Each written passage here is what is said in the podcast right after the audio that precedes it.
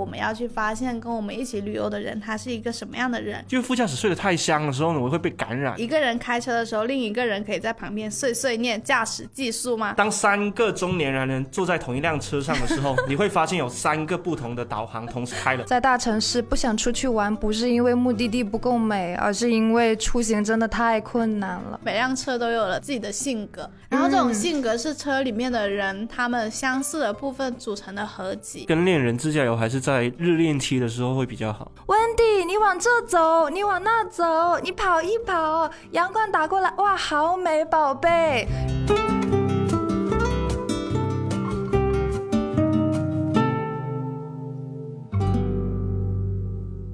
家好，欢迎来到不把天聊死，这里是青年媒体我要我娶你旗下的播客，我是仙草，我是阿车，我是温迪。今天这期播客呢，我们要来聊一聊跟朋友，然后对象一起开车出门玩的故事。因为刚好我最近其实有在看一个韩国的自驾游综艺，就是那个《吃货与大胡子》，里面拍的就是韩国的两个。明星他们一起结伴出去玩的故事嘛，卢洪哲和郑智薰，然后他们两个就是中间有一幕我还挺喜欢的，就是卢洪哲他很喜欢穿着各种各样的裙子，他是男生，但是骑摩托车的时候那个裙子就很容易 飞起来嘛？很容易绞进那个摩托车的轮子里面，对，很危险。然后有一次郑智薰就是他很擅长修理这些东西，他就帮他把那个裙子弄出来嘛。然后当时那个卢洪哲就说了一句话，就是说在旅游的过程中他是一个非常可靠的人。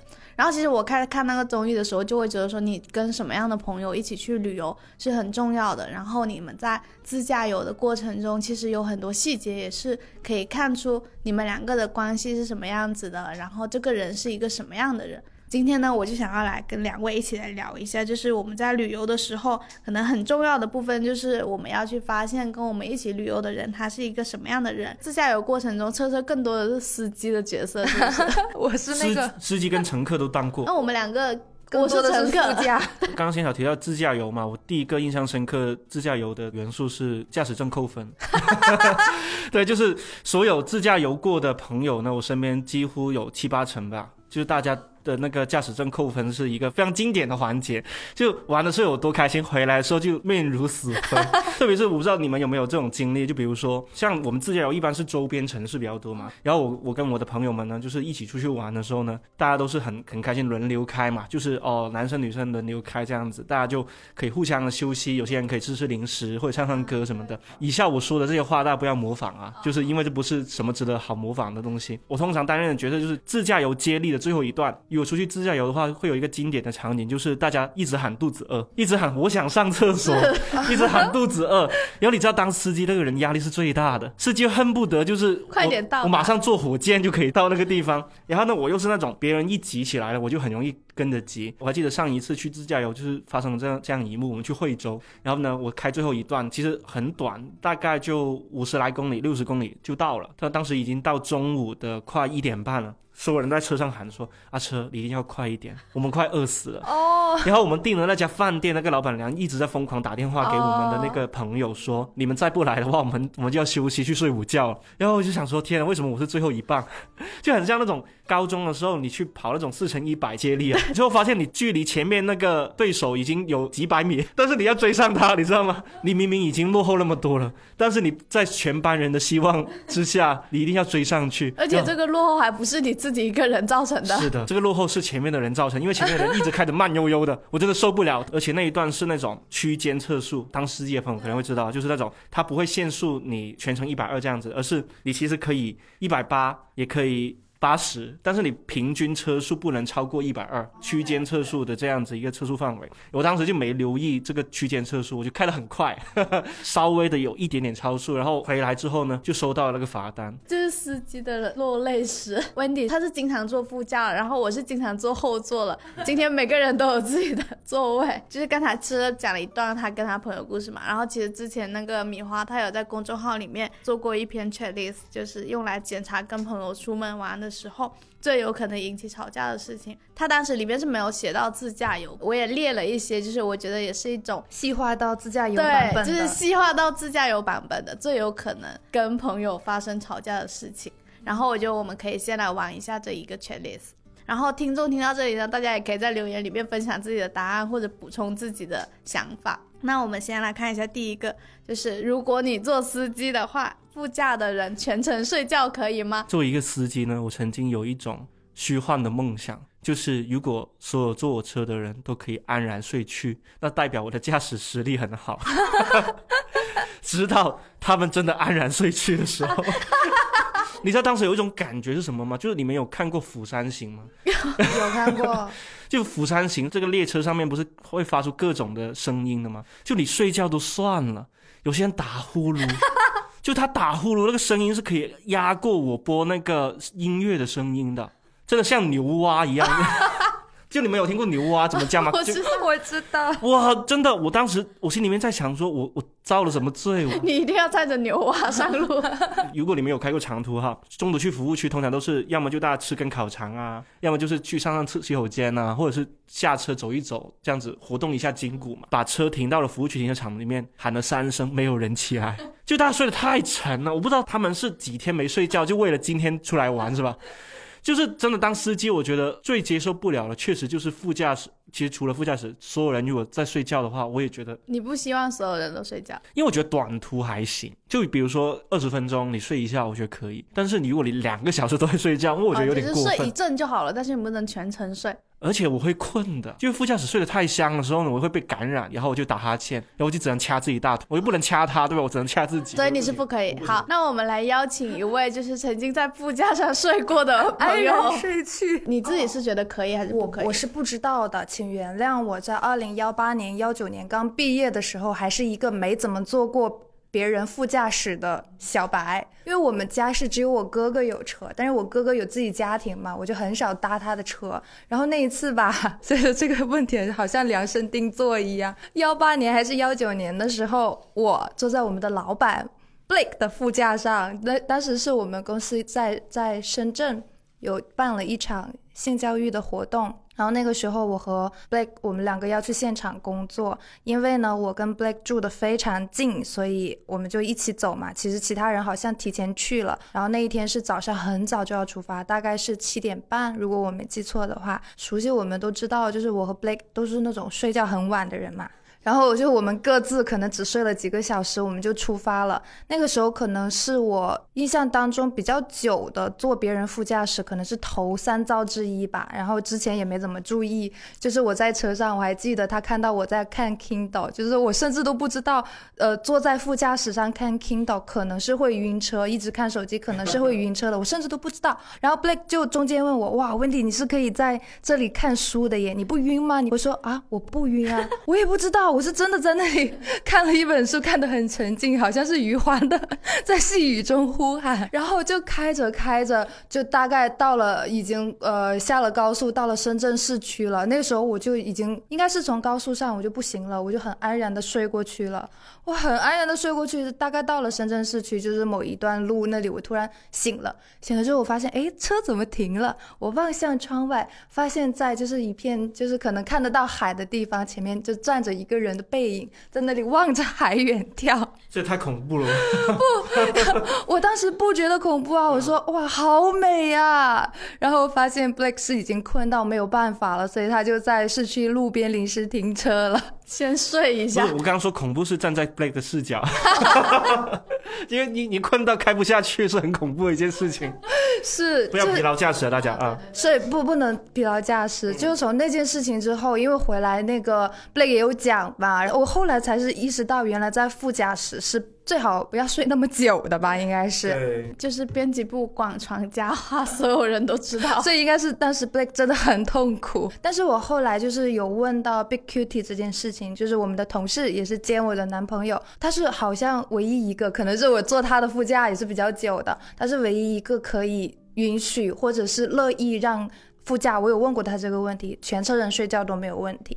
然后他就说，呃，但是不是所有人都像他一样是享受一个人开车的乐趣的。所以我跟他有时候自驾游，因为我跟他自驾游比较多。他是那种就是有时候我不睡，他都会问我你还不睡觉吗？他说你不睡觉，你吵到我了。所以也会有一些特别特别挨人的司机，他们是接受其他人睡觉。前提是他睡得好吧？哦，对对对，就是我觉得精神充足的话是 OK 的。我觉得我就是因为温迪的那个事迹才知道了，就是坐副驾的时候其实是最好不要睡觉的。对。然后我我自己现在就是如果我坐后座的话。如果副驾的人很困，我会跟他轮流，一个人睡，一个人醒，一个人睡，一个人，然后陪主驾驶唠嗑、聊聊天之类的。那我们第二个问题是，你会介意全程只听某一个人的歌单吗？介意。你就是那个只听你歌单的人吧？我应该不介意哦。我要是坐后驾驶的话，我是不介意的。我坐副驾的话，跟座位有关系是吧？可能是男朋友或者邻居，就是我比较好方便操作的时候，我就还是会中间插一下的。我会有一点介意，其实。我会觉得最好是大家轮流。这不是 checklist 吗？Yes or no？你怎么叫有一点介意？我会建议。你选的 O 是吧？他 选了 O。好，Yes or no？我选了就是 Yes。Yes，对，会介意。我是 No。下一个，堵车的时候需要主动安抚司机的情绪吗？这个我是会的，我觉得是需要的。我也是会因为上次我跟我对象出去玩的时候，堵车堵在隧道里面，然后他就是那个脚要一直摁着那个踩着那个刹车，然后很累，然后我感觉到他情绪就是逐渐的变得有一点失控的时候，然后我就我会觉得这个时候是需要去主动安抚对方的。我觉得要看关系吧，就比如说我们我们公我们编辑部其实前年还是大前年的时候，我们有。编辑部团建去自驾游嘛？你有去吗？我有。当时是是租车去的嘛？然后是我跟另外一个实习生，一个男生阿顿两个人负责当司机，然后两也去了。哦，三台车，三台车，三台车，一台是自己的车，两台是租车，然后一起去嘛。但是回程的路上呢，就遇上了大堵车。我还记得我当时的副驾驶是专审，就是我们以前的一位同事。然后呢，专审就疯狂的陪我聊天。原来是两三个小时就到了，结果要堵了，堵了四五个小时。说实话，回到去已经快八点钟了。我当时心很急嘛，我就心想说：天啊，又要还车，然后又要吃饭，有些同事中途下车嘛，又送他们下车。我当时那个压力是绝对是最大的。那个车龙就一一动不动嘛，堵在那里。然后我旁边的副驾驶的专程就疯狂跟我开玩笑，就是讲说，哎，你看那前面那个车什么什么的，就他开始开始扯开一些有的没的那些话题。没关系啦，你今天晚上十点前到就行了。我家门禁是 十点，就是他疯狂的就讲他的一些玩笑，就让我没那么焦虑嘛。因为确实当司机那个人是，首先腰很痛。长期开车腰会很很痛，而且背会很湿，如果没有座椅通风。对，就跟车型没有关系啊，就是。就真的是久坐，对，久坐就会不舒服。我记得那一次我跟专程是轮流当司机的，很好笑一件事情是，他家的车是那个手动挡，就是他当司机的时候，全程那个手是放在那个自动挡的那个车那里，是想要挂档，你知道吗？就是想要一档、二档、三档，那我就帮你就是适应一下，我就把一个水瓶放在他旁边，然后再抓着那个水瓶，就假装自己在换挡。我说这样子会不会好一点？他说好，会好很多。对于手动挡司机来说很友好。那温迪的，你会主动安抚司机吗？我会主动安抚的。因为我现在考出驾照来了，我也知道堵车的状况，以及前面就是可能堵车的话，肯定前面会有车会变换车道嘛，有时候忍不住的。那时候我坐在副驾，我也能。体会到有一点点的路怒，所以就是还是会安抚啊。那我也是会主动安抚。会不会有人选了 no 啊？所以我觉得安抚的方法很重要，有用是分散注意力。我自己开着导航啊，大哥，你不要说很快就到这种话。哦，这个学到了。对，一定要分散他注意力。接下来一个是一个人开车的时候，另一个人可以在旁边碎碎念驾驶技术吗？可以，我可以，因为我现在是个驾驶小白，他是指导我是可以的，但是。因为可能熟悉我们的人知道，Big Kitty 是一个非常沉默寡言的人，对不对？但是他在车上指导我的时候，我还是会忍不住的很想，他要打他。我是不可以，因为他是老司机了吧？呃，不是，我觉得是有一半的路路都是由副驾驶造成的。所以这些不是弄外面的车，是路身边的人。我相信真的开车的朋友一定非常有这个感受，就是真的，一半以上的路路都是副驾驶说太多话造成的。就是我觉得是这样子的。既然你让那个人当司机呢，你就要让他来做决定，因为有时候，比如说你开在车上遇到了一些像刚威你说的加塞进来的，切换车道加塞进来的，其实有时候他自己很着急，他也很他也不想让，但是呢，比如说前面有一台车加塞进来的时候，旁边副驾驶说你赶紧赶紧加速，不让他塞进来，开车那个人会很烦，因为我我当然不想让他进来，可是这样子很危险啊。有时候我们坐在副驾驶跟坐在司机位是两个人的判断是不一样的，就是你觉得可以，但是开车的人觉得很危险。当你这个时候还 push 他的话，他会很烦。因为我曾经坐在后座上看前面两个人，就是另一个人碎碎念另一个人的。驾驶技术，然后我也感觉那种气氛的凝重，所以其实我也觉得是不可以的。我是经常在副驾驶上面说的话是小心，我从来不会说让他你赶紧冲加速，然后冲过去，我会说你小心，哎让一下没关系这样。对对，我觉得我觉得让他慢一点是 OK 的，催促跟抱怨不行。哦，所以我真的想起一件事情，就是我很烦跟家里面的男长辈一起开车，你知道吗？当三个中年男人坐在同一辆车上的时候，你会发现有三个不同的导航同。时在开了，像什么某德、某度跟某某谷三个爸，三个不同的导航软件同时开启，说走这条路快一点。你知道，真的，我有一次真的，我当司机，我实在受不了了。我爸、我阿叔、我大伯三个人同时在说：“你走那条路快一点，为什么走这条路？哎，这个红绿灯你要绕过它，这就不用等啊。”他们说了十分钟之后，你知道我做了一件什么样的事情吗？我开始在车里面播女团的歌。用魔法击败魔法，要把那个女团的歌扭到最大，就压过他们的声音。那我们接下来是介意每一次都坐后座的中间位置吗？介意，介意啊！我不介意，跟个子有关系吧？我谢谢你。可那难道真的是这样？因为我其实我觉得我每次坐中间位置并没有感觉到不舒服，是吗？对，并没有感觉到。可能是因为你比较小只。昨天其实从老家回来也是坐了。五个半小时都是坐中间的位置，也觉得 OK。那下一个是开错路或者发现目的地没有停车位的时候，接受随机应变的更改目的地吗？其实这是一个有点像 P 人和 J 人。哦，我绝对可以啊，我是 P 人，我也可以啊。其实我那天写这个问题的时候，就是 Wendy 给了 BQT 看，然后 BQT 特意画了一张地图说。怎么可以呢？就是你从 A 到 A 点要到 B 点，那你中间开错了路，你就再导一条新的路到 B 点就。因为他当时的问题是，就是如果走错路的话，你接受更换目的地嘛？对，然后如果是这样的话，Big Kitty，因为他生活里面、工作里面都是比较 J 的类型，强计划者，然后他就会觉得啊，从 A 到 B 你开错了，直接绕一段路不就好了？绕一个走另外新的路不就好了？但其实后来仙草有跟我说，其实讲的是那种他在动漫里面，对，因为我在动画片看过一个细节，就是他们是一就四个人，他们要去某一个。就是目的地玩的，然后结果开错路了，就是在某一个高速出口，结果出去了之后发现路边有一片那个薰衣草田，他们觉得说这一个地方也很漂亮，那我们直接就在这里就是拍照啊打卡就好了，就在这边玩就好了，就不去原本的那个目的。地。我是经常做这种事情，你经常做这种事情，特别是去着去着突然间觉得那个地方很难停车，或者是人太多的时候，我就马上转换目的地，我不会去。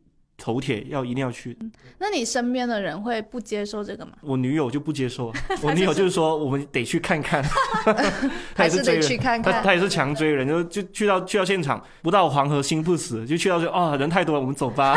我当时就把自己当成网约车司机嘛，我是可以接受乘客临时修改目的地的。哦，这个我觉得确实在自驾游之前是需要说清楚的，不然可能会吵架。好，那最后一个是司机以外的人需要提前帮忙找停车场吗？我觉得还挺重要，这个我也觉得还可以，我也觉得要。但是我其实有一个困惑，就是因为我其实看不太懂路况之类的，我觉得我要找的那个停车场提供给司机作为选项之后，司机会不会觉得那个停车场？太远了，或者太麻烦，或者对他来说其实是不方便。但是其实如果对于一个陌生的目的地来说，得去到才知道。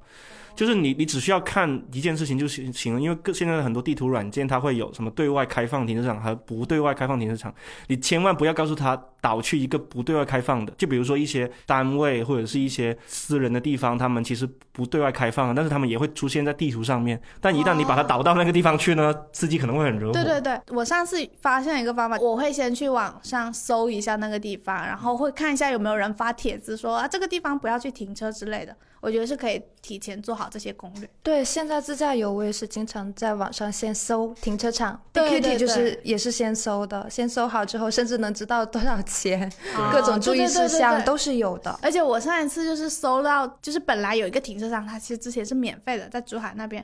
然后因为太多人都去那边停车了，然后他现在会开始收费。你只有看到下面的评论才知道说姐妹们不要去了，他开始收费了。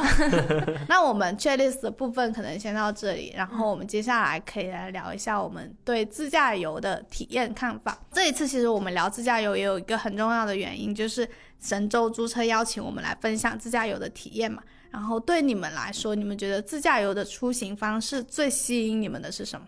自驾游其实最简单来说，就是你不需要太多的规划，你只需要知道你要去的。目的地是什么就行了。这有它有个很很方便的点是，跟朋友一起出去玩的话，只要确定谁是司机，谁去租车的话，那个租车的负责租车的那位朋友，他就可以很快就可以接到所有人，然后一起找一条最快可以上高速的地方，然后就可以直接上去。其实我很建议大家，就是去目的地的路上呢，不是开车的其他朋友呢，就可以提前做好攻略，这样子呢，司机就知道了哦，他去到这个目的地，我可以吃什么，我可以玩什么，我们几点钟要去哪里。呃，入场因为要买门票才能进去，其实这些信息都是可以大家一起分担的，所以我觉得还蛮重要，就是这样子。我是觉得自驾游可以让我最大化的避免天气给我带来的那些就是限制，因为我们都知道，就广州是一个夏日无比漫长的地方。然后我们是从今年五月开始，我回顾了一下我朋友圈的记录，从今年五月开始，我们几乎每个礼拜或者每两个礼拜。只要不加班，都有一天要去大自然。然后，其实五月开始是广州很热很热，五月七八九月是非常热的嘛。但我们发现，就是我我们的出行都是自驾，把车停在那个山脚下的停车场，然后呢出只出去待半个小时，就已经热到你没有办法，就你整个后背全是湿的。半个小时之后，我已经。呃，大概的就是享受完了我的快乐，就赶紧往回走，然后就可以回到车上吹空调。哦，所以其实出去玩重点不是在于外面待多久，而是可以待一下，然后迅速回到车里，就迅速躲回车里，然后也完成了享受我的快乐的最重要的事情啊！真的很适合广州的夏天。我觉得我很喜欢的是。就是在粤语里面不是有个词叫做游车河嘛，就是开车出去兜风的意思。我觉得这个词就特别妙，就是好像有一种非常自由的在水里游来游去的感觉。然后这和神州租车所主张的自由出发、自在神州也是不谋而合的。神州租车也一直希望年轻人们都可以随时出发，自由自在。像上一次我和对象一起去珠海，就是租了一辆车。然后在这之前，我们其实都是坐高铁出去玩的。我感觉最吸引我的就是在路上开车的时间也成为了旅游的一部分。如果是坐高铁的话，就是睡觉或者看剧，而且因为是公共场合，不太适合肆意的说笑。但是自驾就会很不一样，就是有一种你可以很放松、很自在，但是又很私密、安全的感觉。在车上可以大声的说话，也可以唱歌，偶尔还可以就是摇下车窗，感受到风吹进来的那种惬意。就是这些时刻就会让我觉得说，我也想要很快的，就是拿到驾照，可以开车，带更多的朋友、更多的人出去玩。就算我现在可能暂时还没有办法买车，但至少我可以租个车，带我妈妈一起出去玩。就是我也会很希望说，我妈妈也可以感受到这种自由自在的感觉。嗯，我今年很强的一个感觉是，有时候在大城市不想出去。玩不是因为目的地不够美，而是因为出行真的太困难了。那你们在旅游过程中，在车这个空间里面发生了哪些事情，会成为旅途里的特别记忆？其实这个故事我以前也写过，应该是好好多年前了。其实真的想起来，真的很多年前，当时跟。呃，当时的女朋友一起租车去海边自驾嘛，确实觉得租车很方便。我们两个就选了一个我们两两中间点的那个租车点，直接租了车，我就直接去接她了。当时我们去海边嘛，去海边心情就会非常的好，特别是你沿着那种沿海的公路，两个人真的在一个车里面这样子开的话，你会觉得心情莫名的。好，就是很期待，马上就可以去到海边，然后一停下车就可以冲向沙滩的那种那种心情嘛。当时呢，就是是一个夏天，我们两个人就这样子沿着沿海公路去开，开开，突然间就真的是狂风暴雨，暴雨大到完全看不清眼前前面的路，而且你是不敢随便停车的，因为你。你在一条海边的沿海高速的话，你停车会很危险。就算你应急车道，你你停下来之后，你还要去做一个示意嘛，不然的话很容易会追尾。我又是租车来开，其实我心里面很慌，我就觉得天呐，怎么办？那雨真的大到完全看不清，可能见度只有五十米不到那么远。减慢了车速，然后开了个应急车灯，然后把前后雾灯都开了。我旁边的那就就是当时的当时的对象呢，就就说，哎，没关系啦，我们可以慢慢开，然后我帮你看一下后面有有没有车要来。等雨过了之后，我们再开也也不晚。他一摁下车窗的时候，我就明显感觉到个雨就直接飘进来，直接打进来，而且超级大，他半边身都完全湿透了。而且那一天就是真的是挑了一件他自己很喜欢的裙子。他出门之前还跟我说，他这样子去海边好看吗？什么之类的，还挑了很久。当时确实会有一种感觉，就是好像旁边那个人真的帮了我很多，就是他让我安心了下来。对。因为本来自驾就是一件，其实如果你旁边那个人或者跟你坐同一辆车那个人不能给到你一些资源的话，其实开车那个人还挺彷徨的。那一些瞬间就是那种应急的突发事件发生的时候，所以当时就是这件事情让我印象很深刻。就后来那个雨停了之后就。两个人就真的去了海边，其实有点像是他营造一个很小的，就是有一点点危机时刻的空间，然后这个时候你可以感受到身边的人是一个可靠的人，对，两个人互相依靠。我想起来的时候，反而有点像你呃曾经老老喜欢写的那个普鲁斯特瞬间一样，就是我会记忆起来的是听觉的部分，就是我首先想起了两首歌，哎，就是一首是那个法老的。百变 酒精，这想起这首歌是因为我今年呃大概时隔接近十年左右，又在 KTV 完整的唱完了一首歌，是因为我。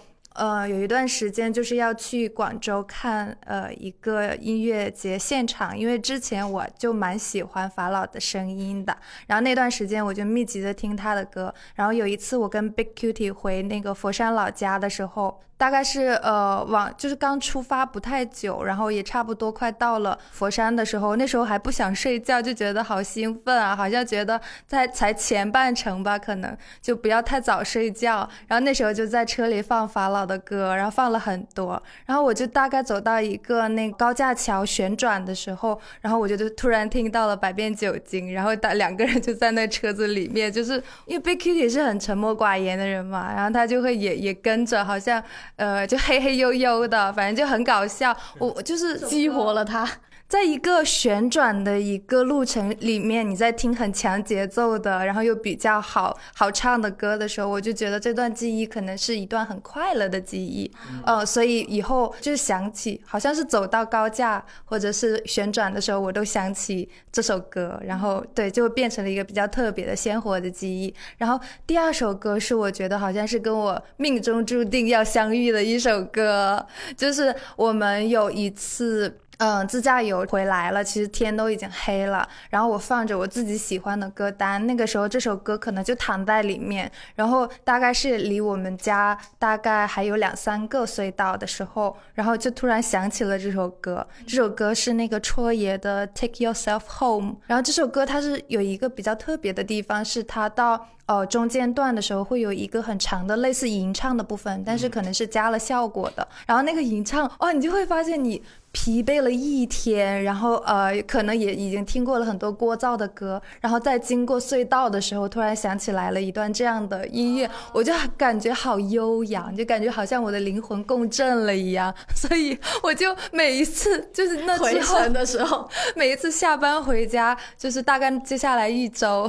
到那几个隧道的时候，我就会有意识的放出那首歌来。对那首歌对我而言，就变成了一个归程的歌。嗯，我就好喜欢。反正这是两个很深刻的听觉记忆。所以自驾游真的很适合用不同的歌来营造氛围。我记得我们之前就不知道车车还记不记得，就是我们其实好几年前有一次开选题会是在一辆车里。哦，Wendy 也在啊。就是我记得那一个是一个很小很小的油车和时刻，我们就租了一辆车，然后就是一路就是想要漫无目的的开。租两辆。租了两辆吗？对，两个司机。哦，对对对对对，B 组。对对对，我们当时人还很多。当时编辑部还是这个人才济济。人才济济。现在是很多人。现在是人才凋零。我记得我在的那辆车，我们开到了一个白云区，一个叫五号停机坪的地方。那就是我，我们是同一台车。因为我从来没有去过白云区那边那么远的地方，而且就是去到的时候发现啊，就是这个地方为什么叫五号停机坪，很有让人发挥想象力的地点。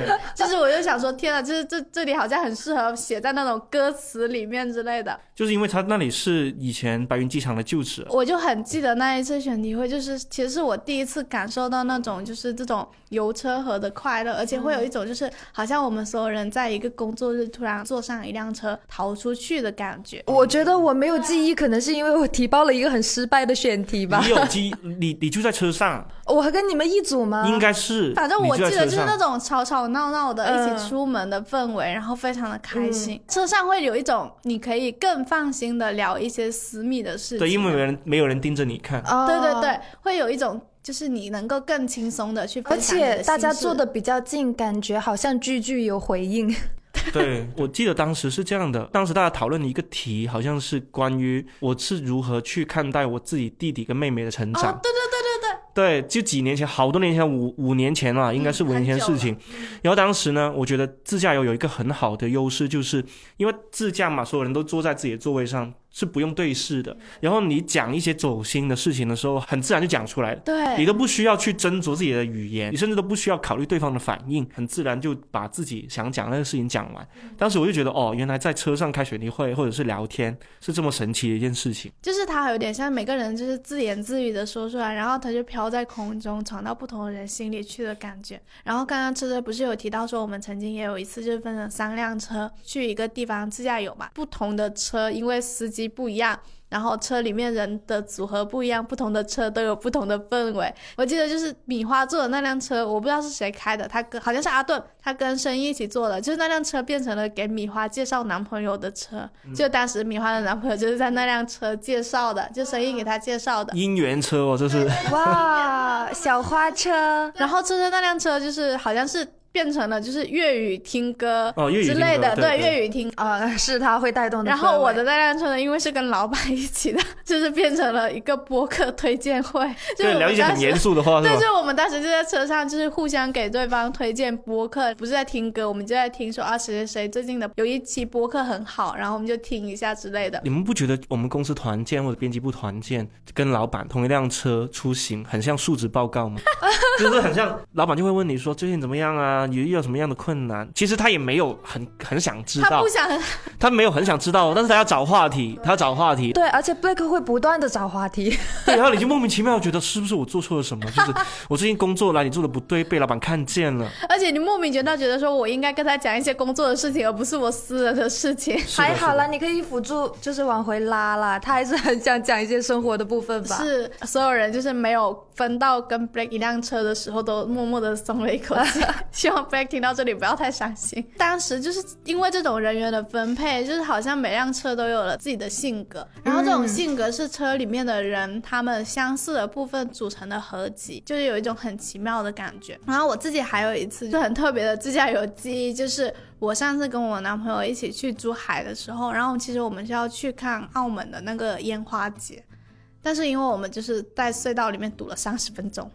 然后结果就是没有看到嘛，从隧道里面出来，然后要回酒店的时候，就是会重新经过那一段海边的路。当时就是那个烟花其实已经停了，突然之间就是远远的感觉，好像隔着那个楼那边好像有一些声响。然后当时我对象是说，就是我开慢一点，然后你再望过去看一下能不能看到最后一点烟花。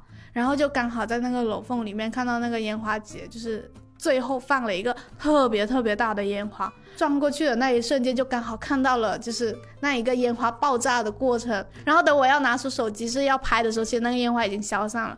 但是我就觉得特别开心。这个时候他不会很油腻的给你来一句说：“宝，这是我为你准备的烟花吧？” 没有，那还好。那没有，就是我特别开心，然后转过去。但是因为他要开车，其实他是没有办法分神出来看的吧？就是对不起，我被自己的梗呛到了。你这梗好油，他让本人沉默了。因为那一天我们其实都挺累的，就是其实本来就是。我想要去看那个烟花的，结果就是没有想到，就是在隧道里面堵车堵那么久，然后他其实也很累的。但是我们出来的时候，最后那一瞬间看到了那个烟花，好像就有一种就是这一趟旅途，它好像就是充满了很多遗憾，但是它就是在最后一点点给了你一颗糖吃，就这个糖可能只剩下半颗，就是你只能看到一瞬，而且并不是特别完整的一个烟花嘛。但是对象其实也很开心，他会觉得啊太好了，就是终于看到了一点点你想看的东西了。这一个就会成为我这一趟自驾游里面特别开心的一个记忆。幸好没有出现车车刚才说的那种。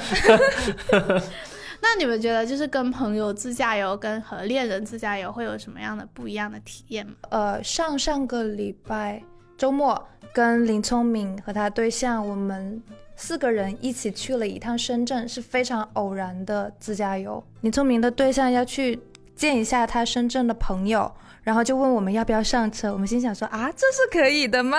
然后我们就好呀，然后就跟着去了，跟着去，好像发现就因为我们就是平移到了后面，就是我和 Big Cutie 平移到了后座，然后坐在后座上，我觉得首先是位置上的不同嘛，然后再就是我们两个就真的可以就是。听之任之，就是什么行程都不用我们规划，我们只用在后座咋咋呼呼看外面的飞机，拍一拍外面的飞机，然后看看外面的哇大海就好了。然后到了的时候，我印象比较深刻是有一个瞬间，就是我们目的地主要是一个藏在那个小区里面的一家呃咖啡店，然后它有卖很好吃的提拉米苏。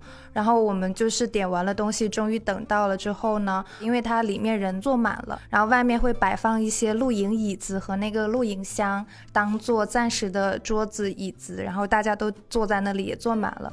然后我就跟林聪明就是，哎呀，就很舒适的，我们两个站在一棵大树下，然后因为是要轮番坐座位嘛，剩下两个人在里面坐着，我们就是在外面感慨，就是说好像。见证了彼此长大了的瞬间，就是我们可以在一个呃普通的周末，为了吃而吃，为了快乐而快乐的大老远的，就是开车过来，在那个地方。就是为了吃一个提拉米苏，然后该见人的见人，我们只是为了就是很自在的享受那一刻。就是跟朋友的时候，我就觉得好自在，那是我为数不多的享受到的。因为平时大家接近三十岁都真的太忙了。就是那个朋友长大的瞬间，当他拿到驾照，然后他可以开着车带你出去兜风的时候，你就觉得这么多年来，我好像在等你长大，就为了这一刻。我觉得做朋友就是跟朋友一起自驾游，就会有那种欢乐感和。打游戏的感觉，然后跟恋人一起自驾游就会有那种，就是有一点甜蜜，但是同时有好像潜伏着很多危机的时刻，是哦，就是会有不同的感觉。跟恋人自驾游还是在热恋期的时候会比较好。我自己的经历就是跟恋人一起自驾游的时候呢，在互相还没有很熟悉对方的时候，真的有一次我我记得是真的在一起没多久，可能在一起不到十天，我们两个就去自驾去玩嘛，在路上我们把自己的生平都讲了一遍。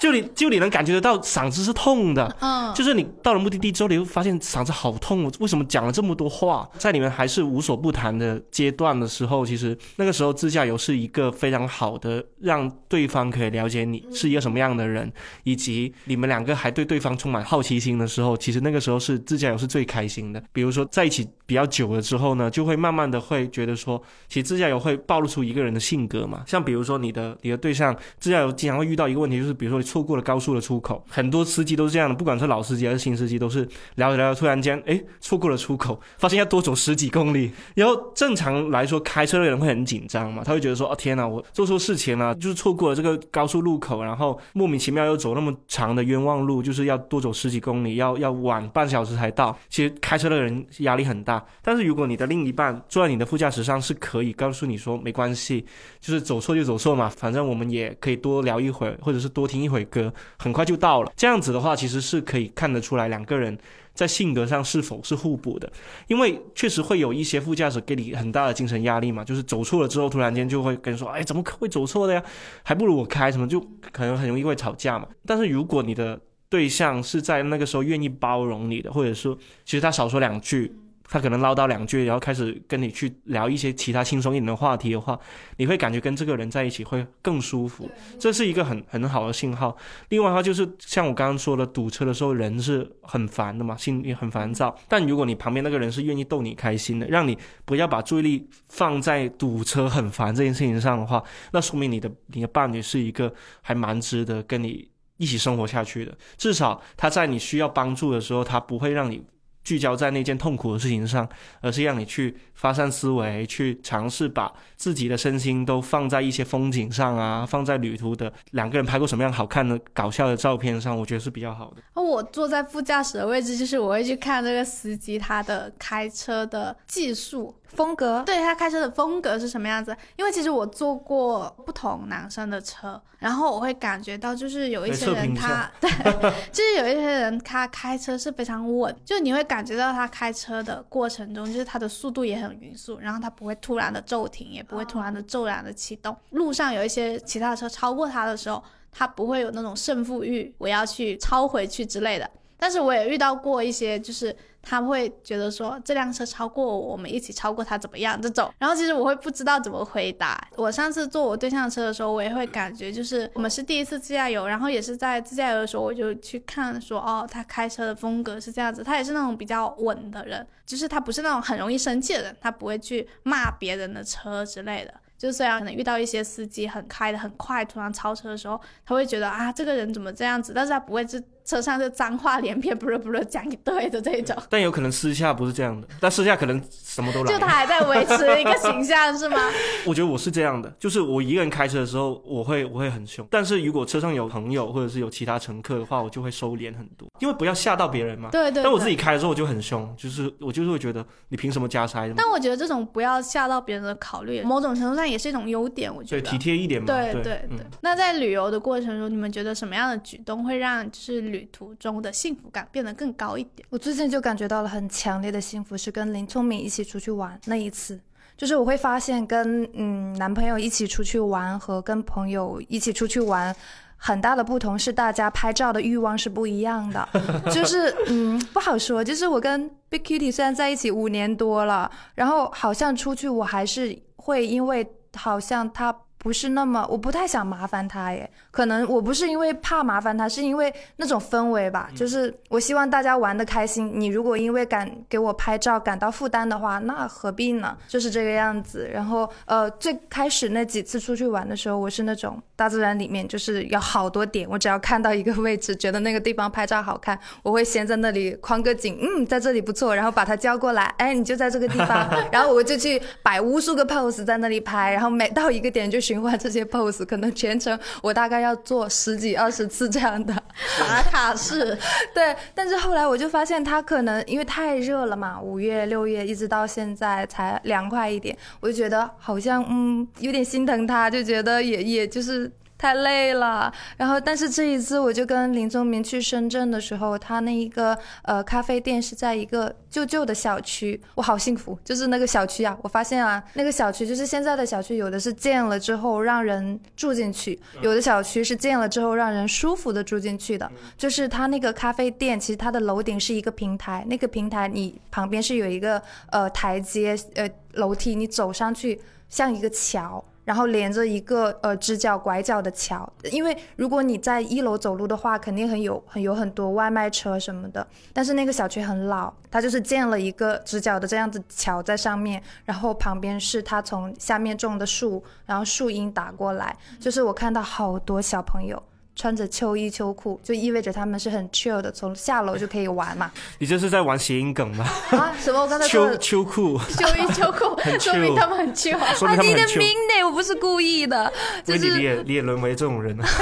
我没有谐音梗，主要是我走上那个平台之后呢，林聪明他就在那个咖啡店门口，他是随身带了一个 Pavlov 的呃 DV 机，他就抬起来，远远的跟我说：“Wendy，你往这走，你往那走，你跑。”一跑，阳光打过来，哇，好美，宝贝。然后他就给我拍了一段那个视频，就是我发现我们两个是很相似的，就是当我走上平台，发现一棵树下面的光打过来，真的太美太美了。然后我就会叫他过来，你在这个选悬梯这个地方，我给你取好景了，你就站在这个地方，一定不会错。你过去拍，就是我会指导他 拍照，然后反过来我就说我也要拍，然后他再给我拍，然后我就在一棵树底下大概拍了几十张。照片，咱们三个人把日子过好比什么都重要。我要加入你们。天每我每次听到这样的故事，我都很想问林聪明一个问题，就是你的口袋版什么时候推出？口袋版的林聪明随身携带，为什么不是口袋版的 Wendy 啊？因为是你说出来林聪明的故事嘛。如果下次林聪明说你的时候，我们就说口袋版的 Wendy，就最好是啊。带上口袋版的 Wendy 或者林聪明去自驾很舒服，因为他会告诉你说走哪个位置是好看、拍照好看的、好看宝贝。我就觉得很有价值感。林聪明他是一个很少发朋友圈的人，然后我就给他有一次我们去自驾游去湖边露营，然后在落叶，然后他坐在露营椅上，上面是棕榈树，还有其他很茂密的树，然后我就给他拍了一张照片。其实他不会摆太多的 pose，因为他是也相对矮一点的人，然后他就在那里，我可能一个 pose 给他拍了各种景别，就是蹲下来，我们互相这样子拍，我就发现他把那张照片发到了朋友圈，我就觉得我有在帮助他缔造他旅行的好的记忆。难怪他发朋友圈呢，原来是出了好图，对吧？因为他有问题，他可能喜欢那张口袋版的问题。我我会。有一个小小的举动，就是有时候就是像我跟我对象出去旅游的时候，我们在车上，我其实是放音乐的那个人，然后他会说，就是你就播你喜欢的歌就好了，然后其实我会偷偷的点进他的网易云歌单里面。去挑一首，就是他爱心歌单里面的歌，然后偷偷的点一首他的歌放出来，然后他那个时候就很惊喜，他说啊，就是这首歌我也有在我的歌单里听，哎，学会了，就是我觉得就算是在一起挺久的，但是你还是可以制造一些就是这种碰巧的时刻，然后其实对方你会告诉他，其实是我点开了，我我我我我不会告诉他，我就说啊是吗？就是这首歌，因为我也很喜欢之类的，就其实可能那首歌我都没有听过，你，但是我会觉得就是就这种时刻是一个会让开车。的人心情突然变好的时刻，因为可能他都不怎么听，我们俩歌单重合率没有那么高嘛，可能他听的我的歌是没有感觉的，但是可能突然出现一首他喜欢的歌，他就会觉得啊很开心。有一次跟朋友出去自驾游，租车自驾游，有个朋友他真的他的歌单让我印象非常深刻，他播的是莫扎特跟肖邦 啊阿威吗？不是阿威，反正我有一个朋友他就说我我们来听一些高雅一点的音乐哦，然后你知道当时我拿着那个方向盘开车的时候，有一种感觉是我在拉小提琴。就是那种一个移动的那个 古典音乐盒在在高速路上前行。你能感觉到每每个人脸上都带着那种淡然的笑意，然后甚至都觉得他们穿上了燕尾服，你知道吗？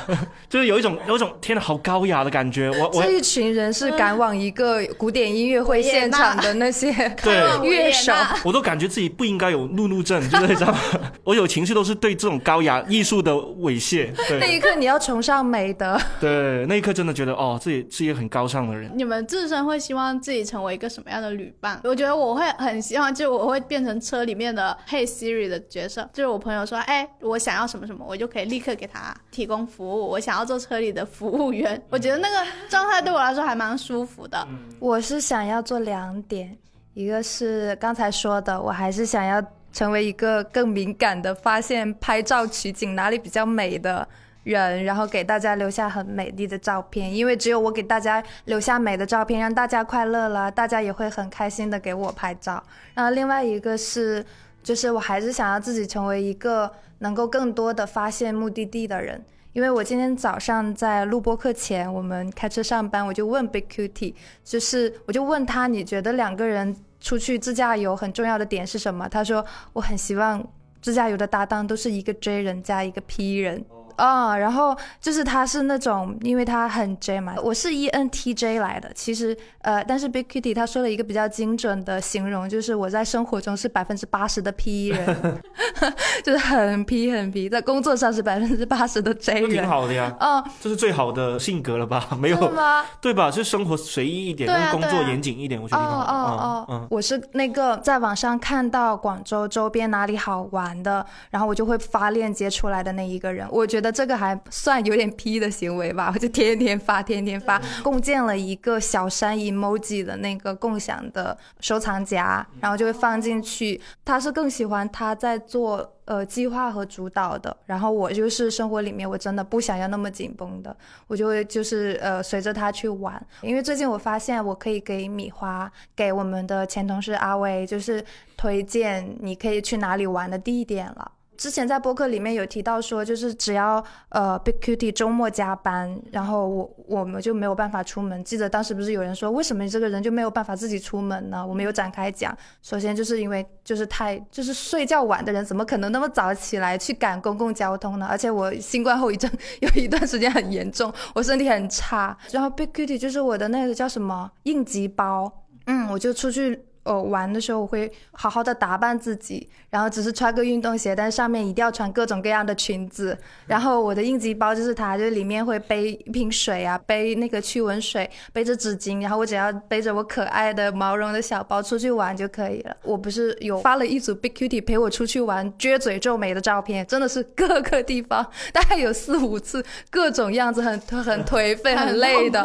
但其实，然后他就戏称为我们的出行为军训，但其实他他有时候是享受的吧。他是甚至会去迪卡侬自己去买那些防晒衣啊、小背包啊，然后呃帽子之类的东西。他自己会去准备，他其实嘴上说不爱，身体还是很实诚。我真是想，就是之后可以请 Wendy 把他的那个旅游的景点分享一下，然后我们可以放在我们的 Sonos 里面，给大家提供一些出游的选择。给我加活啊！对，但我确实求求你。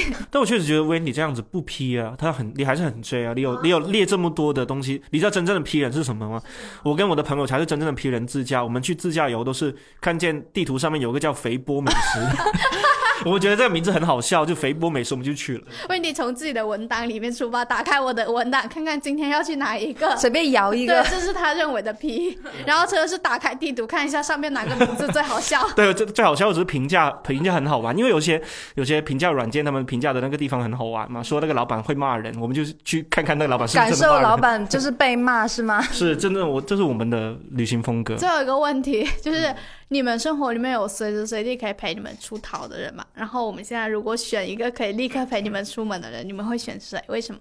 我我选过很多人，但是大家都会拒绝我，所以只能是 Big Cutie，因为我们两个几乎生活上完全同频啊。因为他已经买好了装备了，我环顾了我身边人，我觉得我身边有很多人，要么就是有请假羞耻症，要么就是工作忙到真的没有办法立刻出门的那一种。我就可以啊。对，然后我最后就是选了两个，就是一个是 Wendy，真的。对，第一个就是 Wendy，刚才已经自我介绍了他那么多优点，就是大家知道他又会拍照，又知道哪里有好玩的，那怎么 就是。不好意思，而且 Wendy 他没有请假羞耻，他会有那种就是哦，你想要出去，那我今天就就是只要我不忙，我今天立刻放假跟你出去就可以了。嗯，然后还有一个就是我对象有一个很重要原因，就是他十一月一直加班到现在，他有很多调休。对不起，我考虑的真的很实际，好客观的就是他他有很多调休，还有一个就是我是一个会纠结很久的人，我会在。就是想要去某一个地方的时候，其实我会有很多额外的担心和纠结。我会想说，哦，他会不会想去啊？或者我去这个地方成本会不会很高？然后会不会有很多就是不方便的地方？但他每次都是只会问我一个问题，他就说你到底想不想去？然后我会回答说有点想去，但是巴拉巴拉。你选了那个，你选了那个哦，就是对对对，我会选那个哦。他会他他会直接问说 yes or no，然后我会选哦。他就会打断我，他说：“OK，你刚才说了有点想去，那就想去，然后我们就去就好了。”就他会及时的捕捉住我那个想去，他会把你直接放口袋抓出去。对对对，然后他就说：“那我们就出发。”因为我们之前好几次旅游其实都是这样子的，我就会觉得如果我跟他一起去的话，他是那个反而是那个可能可以带着我立刻出门的人。嗯，所以我就可能就会选择他。就是如果这个时候要逃去某一个地方的话，我想好了，我的旅伴是大宽，因为我对旅伴的要求呢，就六个字：少逼逼，笑嘻嘻。就是呢，你可以不说话，但是你一定要开心点笑。那我因为我觉得我的旅伴真的是影响到我的出行心情嘛。然后呢，大宽又是一个强，也是一个强追人，对于我这种完全没有计划的人来说，简直是旅行必备。好友包，对他都他都已经想好了去那里吃什么了，而且他又是一个不管吃到多难吃的东西，他都会笑嘻嘻的，也就那样啦，反正反正他不管吃好还是吃坏的东西，他都他都可以，他都不会抱怨。那我觉得我很需要这样的旅伴一起说走就走。你提醒我，那我也要做一个笑嘻嘻的旅伴。对，就是少逼逼，少嘻嘻。好，那我们今天的播客就聊到这里了。感觉聊完之后会有那种想要立刻租车出去玩的冲动。对。然后，如果大家也产生了这样的冲动的话，可以在这个周末为自己规划一场自驾游，就是短途的也可以。然后我们在这里呢，也特别感谢神州租车对本期播客的支持。如果你已经有了独家定制的自驾计划，或者是最近心中充满了来一场就是说走就走的旅行的冲动的话，那神州租车就是一个不错的选择。租车这种生活方式可以大大的拓宽你的生活半径，自由出发，自在神州。希望大家都可以减少束缚，更轻便的出门，更自由的感受生活。我刚看了一下神州租车的那个小程序，看到距离我们最近的那个。门店只有一点。几公里，很近哦，很近。要不我们今天下午的选题会就就租个车，租个车，谁当司机？我不想当。反正就是希望大家就是都可以更多的拥有一些简单又随心的时刻，说走就走。对，说走就走。然后想要租一个车出去玩，就赶紧的出去玩。